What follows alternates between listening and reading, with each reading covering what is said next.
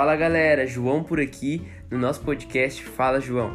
E ó, nós estamos agora em uma nova temporada. Fique atento, não perca nenhum episódio. Tamo junto. Fala João.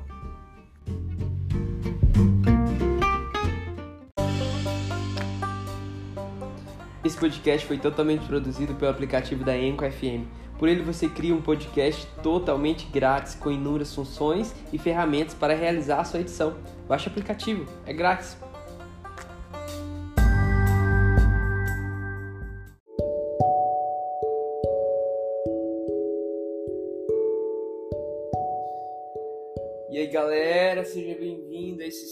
Episódio desse nosso podcast da nossa segunda temporada do Fala João. E eu tô muito feliz de estar aqui. Eu confesso que não é tão, não é muito fácil gravar cinco episódios em uma semana. Eu tô no segundo agora. Agora são exatamente meia-noite e 25 da terça-feira do dia 17 de janeiro. Hum, lembrei da música do Arraiz. Olha, na verdade, olha como as coisas são. Hoje faz exatamente um ano que eu me mudei para Goiânia. Eu lembro que quando eu olhava ano passado, quando eu olhava para 17 de janeiro, eu lembro eu lembro que eu, lem, eu lembro que eu lembrava da música do Arraiz. Vocês já ouviram aquela música que falava eu olhei a tristeza nos olhos e sorri, que foi outra música que marcou muito o meu janeiro, marcou muito essa questão de transição, né? E hoje eu queria falar um pouco sobre esse processo de morar sozinho e esse processo de segurança, de paternidade, toda essa questão. Vou puxar um pouco do assunto do podcast anterior. Eu lembro que antes de eu me mudar e antes de eu tomar essas decisões de, ah, eu acho que é válido lembrar para mim o que é definição de paternidade, é algo que me marcou desde sempre. Mas nesses últimos anos, paternidade para mim se teve um significado que era segurança, proteção. E quando eu olhava para Deus é, em relação à paternidade, era como se eu me sentisse seguro. É como se eu me sentisse seguro por aquilo que Ele está fazendo. Né? E hoje, nossa, muito massa. E hoje eu lembrei, eu lembrei que hoje eu tava olhando Reels no Instagram e tal, e eu achei um Reels lá, uma pessoa compartilhou, que falava sobre a mulher de Ló, né? Que a gente é criado, a gente é ensinado desde pequeno que a mulher de Ló olhou para trás e virou, virou estátua de sal, né? E a gente sempre tem, cria várias pregações em cima disso, mas alguns estudiosos falou que ela olhou para trás exatamente com, com o desejo de voltar para Sodoma e Gomorra, mas ela virou estátua de sal não por causa de algo místico, mas porque é, a cidade de Sodoma e Gomorra estava sendo destruída por enxofre e alguns estudos falam que também estava caindo sal do céu e, e é como se ela tivesse sido atingida e aquilo e a Bíblia ilustra como se ela tivesse virado uma estátua de sal, né? E aí beleza, qual é o x da questão? Não é isso, ela virou ou não. Mas o x da questão é que quando Deus fala, Deus, Deus falou para Ló e para a família dele, não olhe para trás, só vai. Quando Deus ele nos fala algo, não é querendo nos punir, sabe? Não é querendo olhar pra gente e ficar falando assim: ah, olha, eu quero que você sofra por não ter algo. Olha, eu quero que você fique desse jeito por não ter tal coisa. Não, não é por isso. Quando ele nos diz para não fazer algo, ele está querendo nos proteger, nos proteger do mal. Quando ele estava falando aquilo, não olhe para trás, não é porque ele tinha um castigo para aquela família, não, é porque ele sabia que se alguém olhasse para trás, morreria. Então Deus, ele traz muito esse olhar sobre nossas vidas de conhecimento e segurança do que ele está fazendo, do que ele está tá nos pedindo, né? E nesses últimos anos, meu irmão, nesse último ano, eu tive que me afundar em uma confiança que eu nem sei da onde eu consegui tirar, de entender que Deus ele estava comigo o tempo todo e que Ele estava cuidando de mim, sim. É, como eu falei no último podcast, eu passei por um processo de de restauração de relacionamento com o meu pai. E hoje nosso relacionamento está muito top, muito massa. Mas alguns anos atrás não era um, um, um melhor relacionamento de todos, não. A gente não brigava, a gente não fazia nada do tipo. Mas era necessário, sabe, essa questão de confiança. Tipo, eu preciso confiar no Senhor, o que é seu é meu, e enfim. E Deus, ele conseguiu, Deus conseguiu, claro que Deus consegue tudo Deus ele restaurou todo esse todo, tudo isso na minha vida nesses últimos anos, ainda está restaurando. E eu pude me sentir parte é, do que estava acontecendo também na vida do meu pai, né? E mas antes disso, eu lembro que nossa, vamos lá para meu coração. Se meu pai estiver ouvindo, pai, I love you, father. mas eu lembro que eu lembro que tinha que quando eu quando eu era criança, né, menor, quando eu falava alguma coisa assim pro meu pai, um exemplo, eu tinha um sonho de ser jogador de vôlei uma vez. E daí eu falei para ele, pai, eu quero ser jogador de vôlei, algo do tipo. E aí, tipo, na inocência dele, ele falou, moço, pra que jogador de vôlei? Não sei, não dá certo e tal. E, e aí aquilo ficava, ai pai, como assim, moço? Eu quero ser jogador de vôlei. E automaticamente eu consegui reproduzir isso para Deus. De que tudo que eu falasse para Deus, tudo que eu pedisse para Deus, ele iria agir exatamente dessa forma. E isso aí traz exatamente uma questão que a gente conhece desde sempre, que é aquela questão de muitas vezes a, a gente pega um reflexo do nosso pai terreno e coloca no nosso reflexo, nas nossas experiências com o nosso pai celestial. Mas existe algo totalmente diferente que está em Deus que é exatamente ele não é igual a, ao amor que a gente conhece aqui na Terra. E eu comecei a descobrir sobre essa questão de que a perspectiva de Deus é totalmente diferente da minha. E que muitas vezes a nossa muitas vezes não, a maioria das vezes é, a forma que a gente toma as nossas decisões, a forma que a gente desiste das coisas, a gente deixa de abraçar uma, enfim, é, muitas vezes a gente simplesmente está com a perspectiva alterada de quem é Deus, de como Deus faz as coisas e simplesmente a gente começa a ter medo dele. É, e essa questão do medo de Deus é algo que mexeu muito comigo, porque quando a gente toma uma atitude muito brusca, tipo essa de por exemplo, sair da cidade, cara, isso pra mim era muito fora de lógica, né?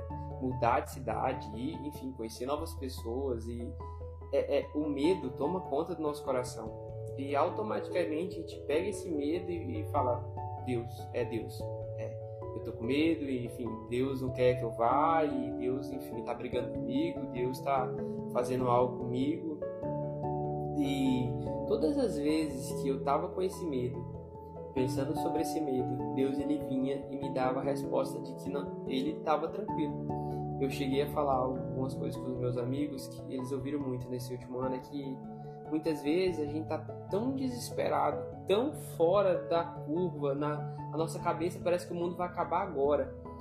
E aí quando a gente olha para Deus, Deus está simplesmente assim, não, eu tô bem, tô tranquilo, não, não tem nada acontecendo.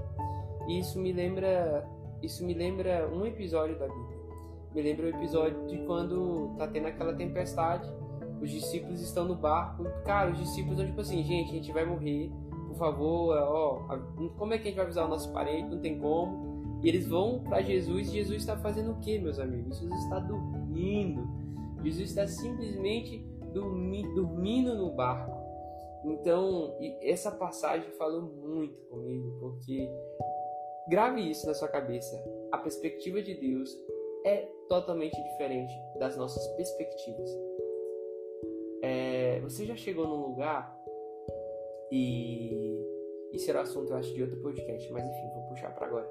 Você já chegou num lugar e tipo você pensou que todo mundo tava falando mal de você e na hora que foi, você foi saber de fato ninguém tava nem pensando para você? Isso é um exemplo de como a nossa perspectiva ela é, ela, ela é suja, sabe? Muitas vezes ela ela nos sabota. E em Deus, naquilo que a gente tem vivido, eu senti muito isso nesse último, nesse último ano, que muitas vezes eu quis me sabotar por umas perspectivas erradas, por não conhecer a Deus e por não saber o que Ele de fato queria para mim, né? E esse processo de morar sozinho, de, de, de estar em uma cidade onde, enfim, totalmente fora da zona de conforto, trouxe exatamente essa busca por, poxa, cara, o que, Deus pensa de mim? Né? E eu lembro que eu tinha muita dúvida sobre essa questão de estar no propósito de Deus, eu não estava vivendo no propósito de Deus, isso enchia meu coração de medo. Gente, eu estou sendo muito vulnerável aqui com vocês. E eu lembro que eu fui conversar com o Gabriel. Beijo, Gabriel, não sei se você tá ouvindo. E Gabriel é o meu líder de GC que fala, né? Que em outros lugares se chamaria líder de célula. Ele falou, ele conversando com ele sobre alguns medos, sobre como eu acho que Deus me enxergava. E aí ele falou sobre ele ele me interrogou. Ele falou o seguinte, João, é, quando a Bíblia fala lá em Atos que o Espírito Santo é, impediu Paulo de seguir, como é que você acha que o Espírito Santo, Deus impediu eles? E aí eu falei, cara, é, eu não sei muito bem. Eu falei alguma coisa lá. Ele falou, João, as situações daquele momento deixou claro que Deus não estava é, aprovando, não estava de acordo com aquilo que estava acontecendo, para onde eles iriam naquele momento. Então, cara, entenda, se Deus te trouxe aqui para esse lugar, se Deus facilitou tantas coisas para você estar aqui hoje em Goiânia, cara, Deus está contigo. Nossa, na hora que ele falou isso, foi como se tivesse tirado um peso assim nas minhas costas de falar, cara, a perspectiva de Deus de fato é diferente da minha, da minha perspectiva. E a partir daí, eu tenho tentado olhar para a perspectiva dele. E a perspectiva dele é boa, perfeita e agradável. Deus ele quer trazer sobre nossas vidas segurança sobre aquilo que ele é e sobre aquilo que ele está pensando a nosso respeito. Muitas vezes nós deixamos a, a nossa perspectiva nos sabotar, as nossas emoções nos sabotar. E por muitas vezes a gente simplesmente desiste, mas Deus não está desistindo, ou algo assim do tipo, sabe? E eu queria terminar esse episódio falando de um, de um fato que aconteceu é, uns dias atrás. Eu lembro que eu mudei para Goiânia, certo? Isso todo mundo já tá sabendo, né? E o meu carro também veio. E aí eu dirigindo em Goiânia e não sabendo não tinha pardal, não sabendo, enfim, toda essa questão, né? E aí me dava muito medo, falando, cara, eu tenho muita multa, tenho certeza. Aqui, meu Deus, aqui era pra andar de 60, aqui era pra andar de 30, não de 60, coisas assim do tipo. E eu tinha certeza absoluta certeza que eu tinha muitas multas de trânsito e que quando eu fosse olhar no site do Detran teria muita multa. E na minha cabeça eu estava totalmente errado. Gente, pensa comigo. Eu estava totalmente errado na minha cabeça, eu tinha, enfim, todas essas questões.